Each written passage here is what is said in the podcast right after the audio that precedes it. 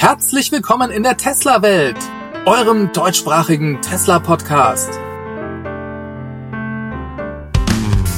Hier die Themen. Erster Megacharger im Bau. Das neue Model X ist da. Und Tesla entfernt Infos über den Cybertruck.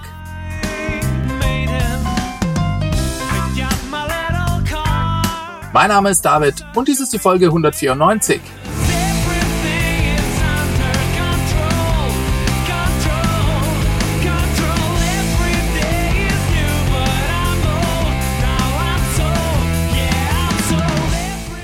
Ja, herzlich willkommen zurück. Mein Name ist David und wir reden mal wieder über die Tesla News der Woche.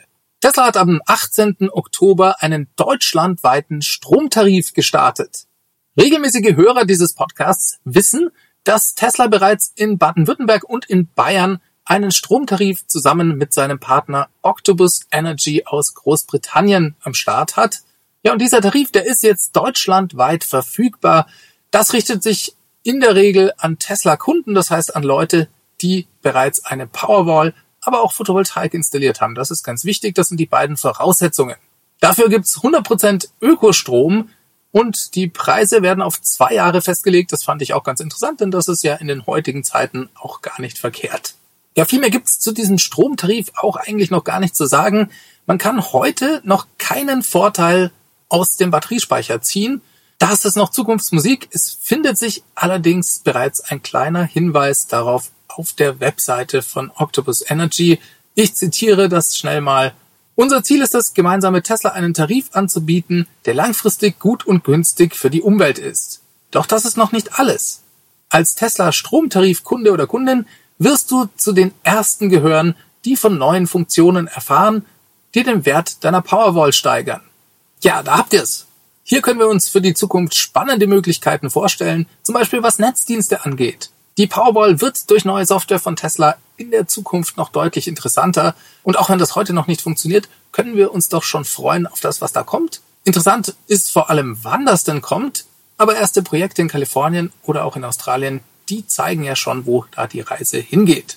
Ja, reden wir mal über das Model X. Denn diese Woche wurden zum ersten Mal neue Refresh-Modelle an erste Kunden geliefert.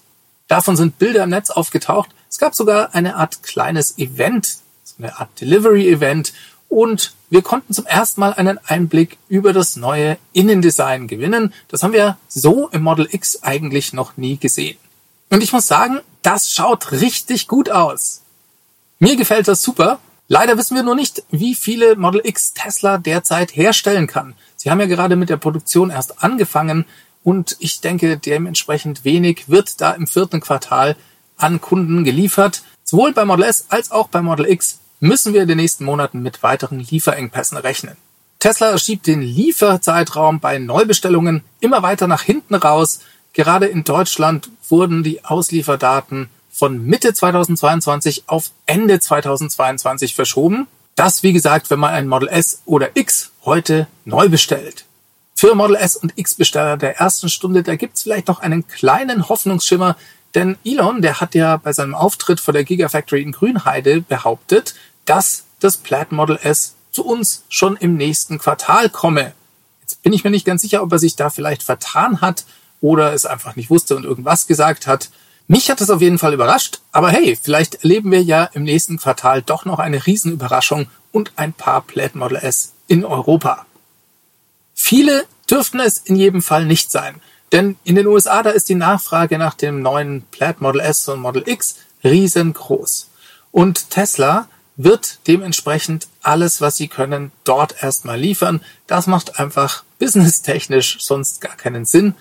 Auch in den USA verschieben sich gerade die angegebenen Lieferdaten immer weiter nach hinten. Ja, auf das Long Range Model X zum Beispiel muss man in den USA bereits fast ein ganzes Jahr warten, September steht hier im Online-Konfigurator. Für die Plaid-Variante davon steht immerhin Juli drin. Bei Model S geht's ein bisschen schneller. Die Plaid-Variante, die gibt's sogar noch diesen Dezember, wenn man heute bestellt. Bei der Long-Range-Version steht allerdings auch schon Juni drin. Tja, sehr lange Wartezeiten bei den Premium-Flaggschiff-Modellen von Tesla derzeit. Leider kann man da nichts machen. Da hilft leider nur warten. Elon Musk, der war diese Woche schon wieder auf einem Event in Europa vertreten, zumindest virtuell. Er war sogar der Überraschungsgast. Und zwar bei einer Führungskräftetagung von VW in Österreich in Alpbach. Ja, ihr habt richtig gehört. Ja, da waren rund 200 Manager von VW vertreten. Der VW-Chef Herbert Dies, der hatte da Elon Musk eingeladen, um einmal seinen Managern zu erklären, worin denn das Geheimnis von Teslas Produktivität liege. Leider gibt's kein Video von diesem Auftritt, sondern nur einen Artikel im Handelsblatt und ein paar Tweets von Herbert Dies. Elon Musk, der soll aber gesagt haben, dass er einen anderen Managementstil pflege, dass er eigentlich Ingenieur sei. Ihn würden aber auch neben den Autos Dinge wie die Produktion, die Lieferkette und die Logistik interessieren. Tja, wow. Also, ich denke, die Überraschung ist Herbert Dies in jedem Fall gelungen. Ob es was Positives bei seinen Managern bewirkt hat, sei mal dahingestellt. Aber in jedem Fall finde ich es toll, dass er ihn eingeladen hat. Und ich finde es auch klasse, dass Elon Musk die Einladung angenommen hat. Denn Tesla, das muss ja für VW so eine Art faszinierender Albtraum sein. Und Herbert Dies, der kommt seinen Mitarbeitern alle Nase lang mit Elon Musk. Er sagt ihnen ganz klar, das ist der neue Standard, das ist die Nummer eins.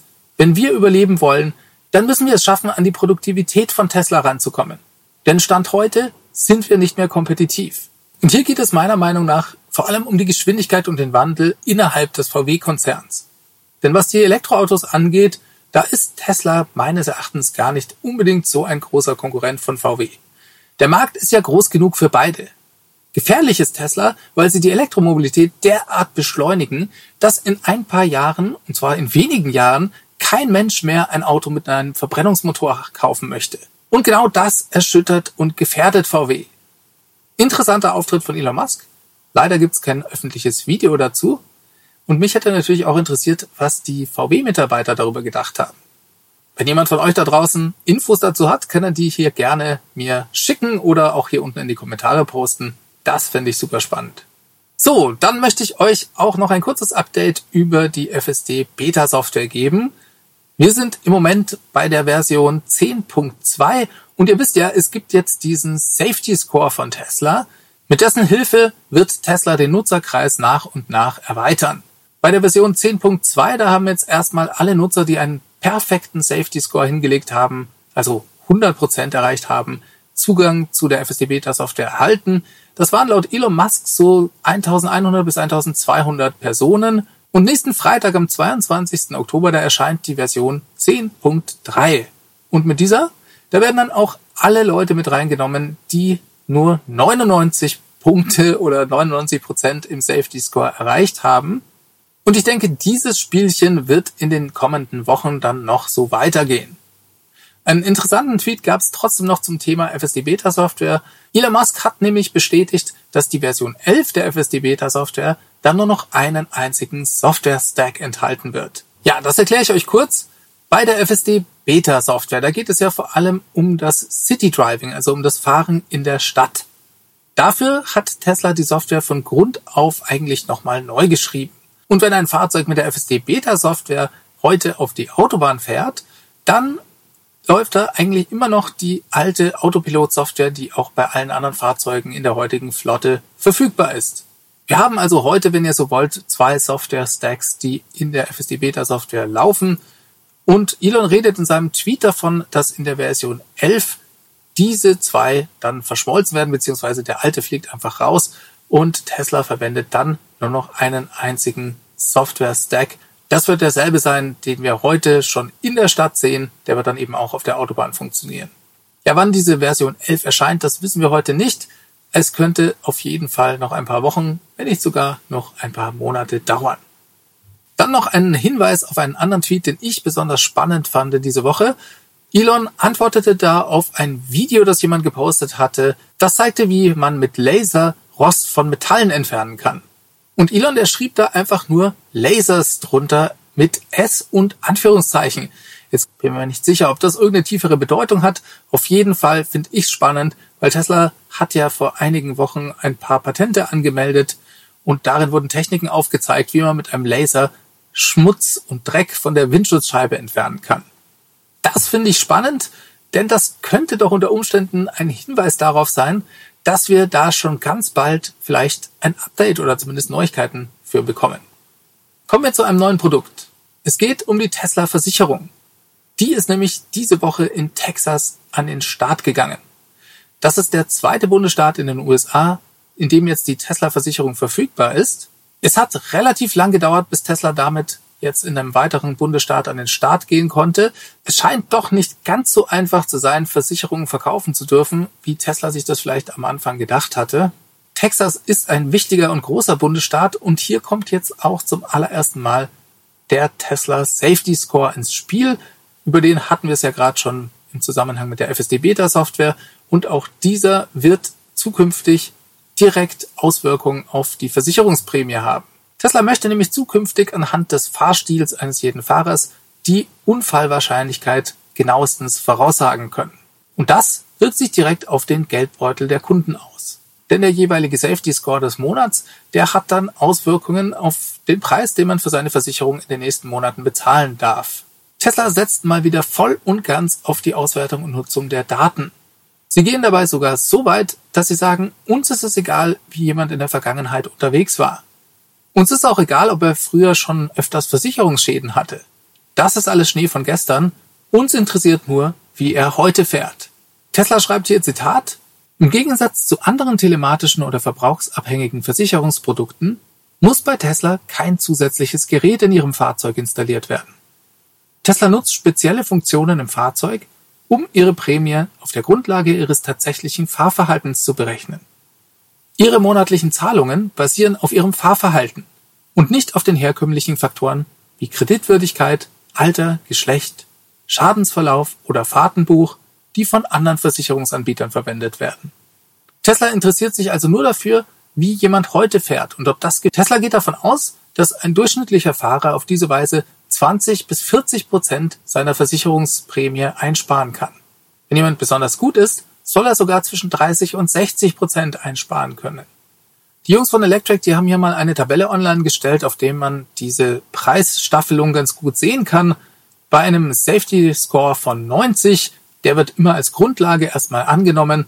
Da liegt man zum Beispiel bei 121 Dollar pro Monat und bei einem Safety Score von 98 bezahlt man dann nur noch 83 Dollar. Im Moment steht der Safety Score noch ganz am Anfang, der ist sicher noch nicht perfekt. Und Elon hat ja selbst schon gesagt, dass diese Software eigentlich noch nicht mal eine Beta-Software ist, sondern eher eine Alpha-Software. Er geht aber davon aus, dass sie mittelfristig da sehr genau die Unfallwahrscheinlichkeiten vorhersagen können. Ich denke, das ist ein hochspannendes Produkt, das das Potenzial hat, die klassische Versicherungsindustrie komplett auf den Kopf zu stellen. Jo, dann reden wir mal über den Cybertruck. Infos zum Cybertruck gibt's auf Teslas Webseite. Allerdings findet man die nicht im normalen Navigationsmenü, sondern man muss www.tesla.com slash Cybertruck eingeben. Eine Google-Suche tut's auch. Und Tesla hat interessanterweise diese Webseite überarbeitet. Sämtliche Informationen über die drei verschiedenen Antriebsarten sowie die Preise sind von der Webseite verschwunden. Ihr wisst ja, den Cybertruck, den gab's in drei verschiedenen Varianten. Die Einstiegsvariante ging bei 40.000 Dollar los, das war ein Wahnsinnspreis und hatte eine Reichweite von 250 Meilen. Die hatte einen Motor. Dann gab es die mittlere Variante, die kostete 50.000 Dollar und hatte eine Reichweite von schon 300 Meilen mit einem Dual-Motor, also einem Motor hinten und vorne auf der Vorderachse.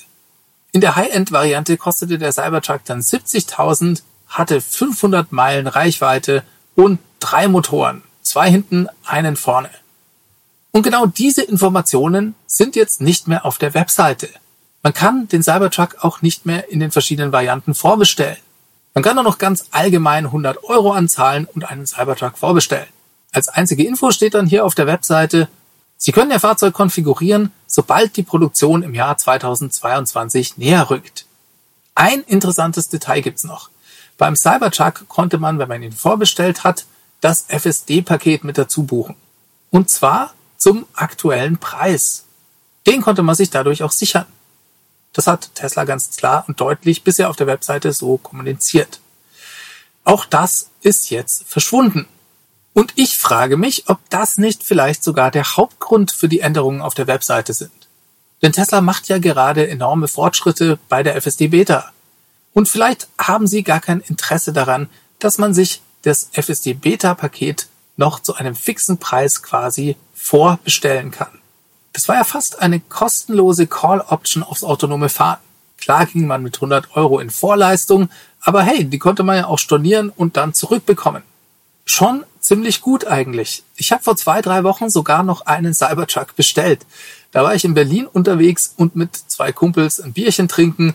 Ja, den habe ich davon erzählt. Die hatten eigentlich mit Tesla gar nicht so viel am Hut. Und am Ende des Abends hatte dann jeder zwei halbe getrunken und insgesamt fünf Cybertrucks bestellt. Das ist jetzt leider vorbei. Man kann sich jetzt auf diese Weise zumindest nicht mehr den Preis für das FSD-Paket sichern heute, also ohne es zu kaufen. Was bedeutet das aber jetzt? Warum verschwinden hier diese Informationen von der Cybertruck-Webseite? Könnte es sein, dass Tesla den Einstiegspreis von 40.000 Dollar vielleicht doch nicht halten kann und hier langsam zurückrudert? Das ist eine Option. Ich kann mir das vorstellen, weil sich die Rahmenbedingungen geändert haben. Wir erleben seit Wochen steigende Rohstoffpreise und das wirkt sich auch auf die Preise der anderen Tesla-Fahrzeuge aus. Außerdem hat Tesla eine enorm hohe Nachfrage nach dem Cybertruck. Viel höher als erwartet. Und wir wissen ja auch nicht genau, welche Varianten von dem Cybertruck eigentlich bisher vorbestellt wurden. Es könnte ja sein, dass niemand die Einstiegsvariante haben wollte. Das ist nur Spekulation, aber es könnte doch so laufen wie beim 35.000 Dollar Model 3 also der Standardvariante des Model 3. Das wollte Tesla ja partout nicht bauen. Und ich denke, das lag auch daran, dass die Nachfrage vom Model 3 generell sehr hoch war und es dann einfach mehr Sinn macht, die höherpreisigen Varianten davon herzustellen. Und ich denke, Tesla war auch der qualitative Kompromiss zu groß, den sie für das 35.000 Dollar Model 3 eingehen mussten. Außerdem glaube ich, dass es fast niemand wirklich bestellt hat. Unter Umständen könnte es der Einstiegsvariante vom Cybertruck genauso gehen. Vielleicht zeichnet sich aber auch bereits ab, dass sich bei den anderen Varianten ebenfalls die technischen Spezifikationen ändern werden. Und Tesla hatte dann dementsprechend kein Interesse, da veraltete Informationen auf der Webseite stehen zu haben. nachdem es noch über ein Jahr dauern wird, bevor der Cybertruck überhaupt in Produktion geht, kann ich's für meinen Teil nachvollziehen, dass Tesla hier die Webseite nicht abgedatet hat, sondern sich einfach ein bisschen bedeckt hält. Ja, so viel dazu. Ein anderes Modell, das sich ja leider ebenfalls verspätet, ist der Tesla Semi-Truck. Aus genau dem gleichen Grund wie auch der Cybertruck. Tesla muss zunächst die Produktion der 4680er Zellen skalieren und hinbekommen, bevor sie diese beiden Fahrzeugmodelle einführen können. Trotzdem gab es spannende Tesla Semi News diese Woche und zwar von der Gigafactory in Nevada. Dort gibt es nämlich eine Baustelle.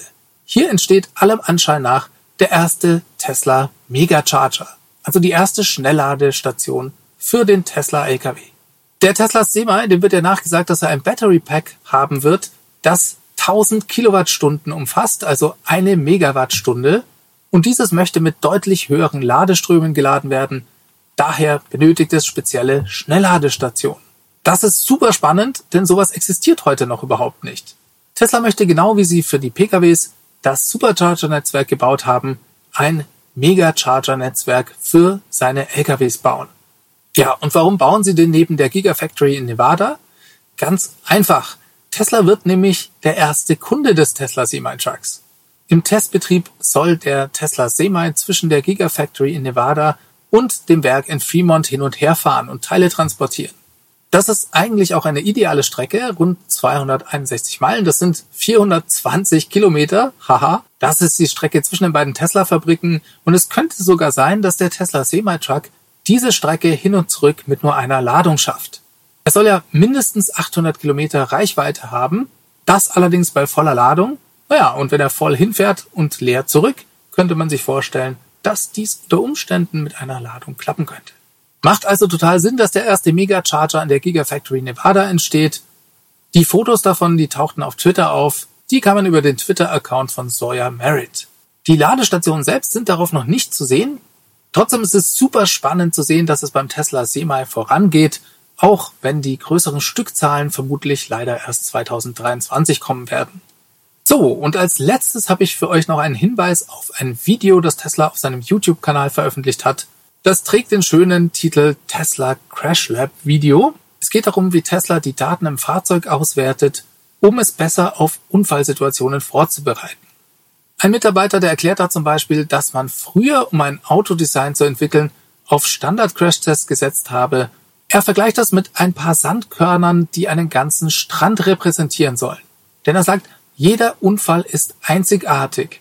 Und die Aussagekraft von fünf Standard-Crash-Tests sei eben dementsprechend begrenzt. Ja, und Tesla geht her und nutzt die gesamten Daten der Fahrzeugflotte, um andere Crash-Test-Szenarien zu entwickeln. Interessant fand ich die Gründe, die sie angegeben haben, warum sie das tun. Zum einen mal, weil es heute einfach technisch möglich ist. Sie haben die Möglichkeit dazu. Und zum zweiten, weil es das einzig Richtige ist. Und dann kam für mich der wichtigste Satz in dem Video, denn sie sagten, nach dem Crash, da müssen sie eben alle Daten auswerten die Ergebnisse, die gehen dann in die Update-Pipeline und werden demnächst an die gesamte Tesla-Flotte gepusht. Die Fahrzeuge da draußen, die sind danach dann sicherer als vorher. Und das ist doch einfach der Hammer. Ich weiß, ich weiß, wir haben uns alle schon an die ständigen Software-Updates gewöhnt, aber trotzdem, ich finde das faszinierend, diese Vorstellung, und finde das super klasse, dass Tesla das macht. Das sind auch die einzigen, die das heute können. Es gibt niemand anderen da draußen, der das so in dieser Form heute schon machen kann. In diesem Sinne, ich hoffe, es hat euch gefallen. Wenn dem so ist, dann lasst mir doch bitte einen Daumen nach oben da und abonniert den Kanal, ganz wichtig. Diese Sendung wurde freundlicherweise vom Tesla Owners Club Helvetia, dem jungen und initiativen Tesla Club aus der Schweiz und dem TFF, dem Tesla Fahrer und Freunde e.V. unterstützt. Beide Clubs sind die Herausgeber des T&E Magazins in diesem Sinne wünsche ich euch eine gute Woche. Schaltet nächsten Mittwoch wieder ein, da geht's dann um den Earnings Call. Macht es ganz gut, bis zum nächsten Mal. Ciao, ciao.